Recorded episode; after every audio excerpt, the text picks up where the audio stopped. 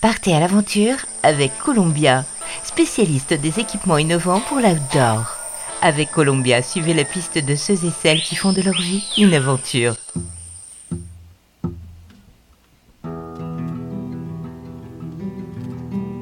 Hola les évadés, Xavier Rosset aime l'aventure sous toutes ses formes. Cet ancien snowboarder professionnel est un homme de défi. Lui qui a passé son enfance dans les Alpes suisses se rêvait en chauffeur routier aux États-Unis. Petit, les camions le faisaient rêver. Dans son esprit, rien de tel qu'un mastodonte du bitume pour vivre la grande aventure. Finalement, c'est grâce au sport et au snowboard que Xavier commence à remplir son passeport.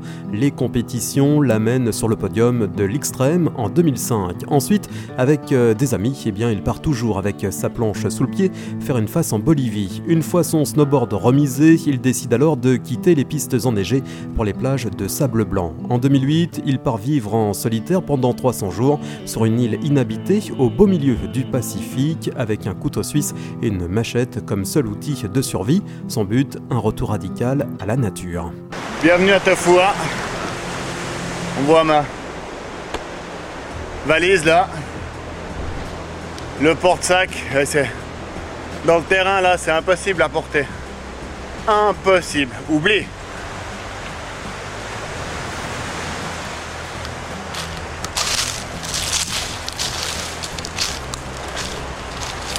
Ben, on va commencer par le début. Peut-être déjà essayer de me trouver une coconut à me mettre sur la dent.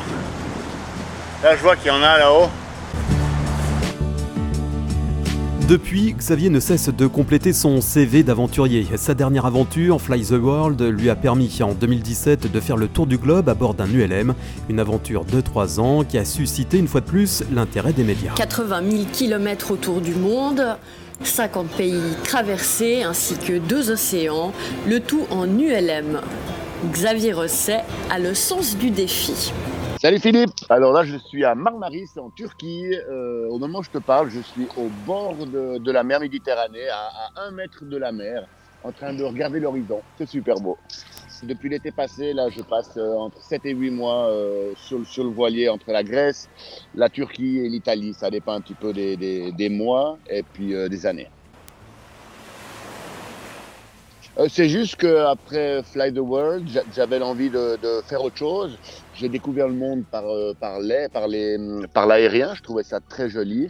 Et du coup, je me suis dit que découvrir la, planète euh, par les océans, par la mer, c'était quelque chose d'assez sympa parce que trois, trois, quarts de la planète sont quand même recouverts d'eau et, euh, et, le bateau offre, euh, des, offre l'opportunité d'arriver par des endroits incroyables que, que, par la terre on peut très souvent pas. Raconte-nous un petit peu euh, comment est née cette aventure digne des pionniers de l'aviation. Ah, Fly the World, disons qu'après 300 jours sur, sur, mon île déserte, là j'avais envie de, de, faire autre chose. Et puis, euh, euh, je m'étais un peu découvert moi-même, j'avais découvert l'île, et du coup, euh, bah, je me suis dit pourquoi pas partir à la découverte bah, d'autres personnes, d'autres cultures, un peu d'autres civilisations peut-être aussi. Et puis, et, l'idée est vraiment venue comme ça. Après, j'aurais pu le faire en vélo ou avec tout autre moyen, mais l'ULM m'avait euh, m'avait tapé un peu dans l'œil parce que c'est une bah déjà j'aime bien la 3D c'est une c'est une sorte de liberté de, de, de pouvoir voler. Et puis euh, l'ULM aussi me permettait de, de, rendre accessible un peu comme le bateau des, des endroits très difficiles par par la terre. Donc je, je pouvais poser en en, 5, en 80 mètres et je décollais en 100 mètres donc ça, c'était ça le, gros avantage de l'ULM pendulaire que j'avais. Je l'avais pas mal modifié, j'avais mis des réservoirs en plus, j'avais doublé la capacité d'essence euh, des, réservoirs pour pouvoir, euh, bah, par exemple, franchir la mer du Timor, c'est 750 euh, km au-dessus de l'eau, traverser la Méditerranée aussi, il fallait que j'ai assez d'autonomie. Et puis après, il y a pas mal de, différentes petites modifications que j'ai faites en, en, deux ou trois ans avant de, partir pour l'aventure pour qu'elle soit euh, au mieux de ce que j'avais euh, besoin. Tu as survolé des déserts, tu es, passé au-dessus euh, de montagnes de légende, mais aussi tu as rencontré des peuples, des tribus, des civilisations en voie d'extinction. quelles sont les choses qui t'ont le plus marqué lors de cette aventure? Il y, a, ben, il y, a, différentes choses qui m'ont marqué sur différents sujets, si tu veux. Mais par exemple, la barrière de corail, c'est un rêve que j'avais depuis tout petit, que je voulais vraiment plonger sur cette barrière de corail. Et quand on est arrivé, euh, on, le voit dans le documentaire, bah, la, moitié de la barrière de corail, où on était nous en tout cas, eh bien elle était euh, blanchie et le corail était mort. Et du coup, euh, je, réalise que là, bah, j'y suis peut-être arrivé un, petit peu trop tard. Après, dans, dans, la jungle de Bornéo, les, les, les, tribus qui, qui, maintenant sont sédentaires, ça aussi, c'est des, des, cultures absolument géniales. Tu vois que ces gens, ils vivent avec ben, avec pas grand-chose. Ils vivent de l'agriculture maintenant. Et dès qu'ils peuvent, s'ils peuvent t'aider, par contre, ils vont faire tout ce qu'ils peuvent euh, pour pouvoir t'aider. Et ça, c'est quelque chose que peut-être dans notre culture, on a peut-être un petit peu oublié dans notre monde de surconsommation, peut-être. Je sais pas.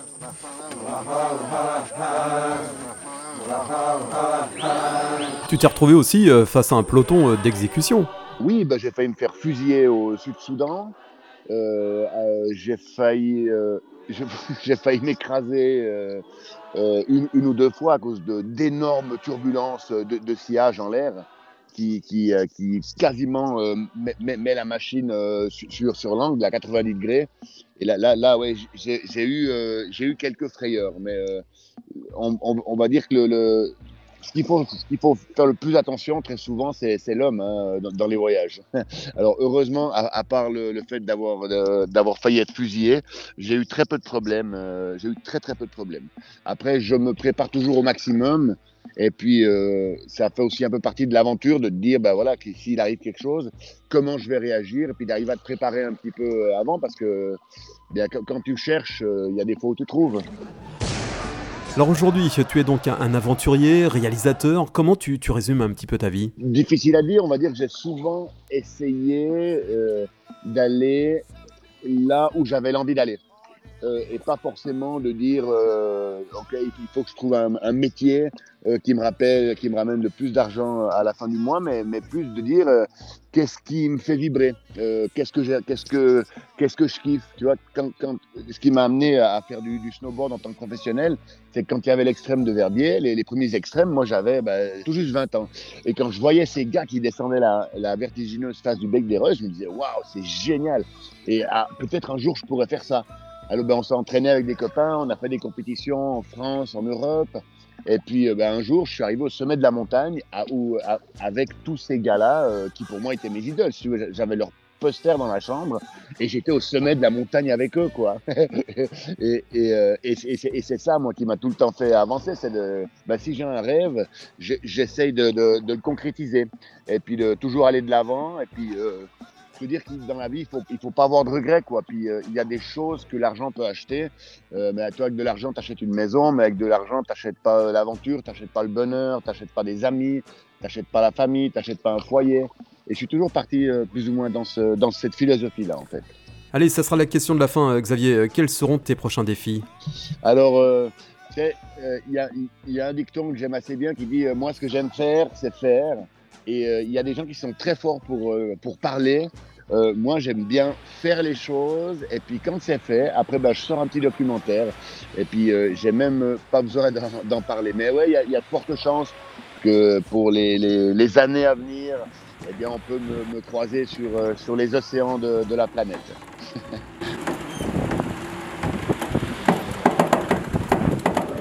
Columbia accompagne les aventuriers depuis plus de 80 ans.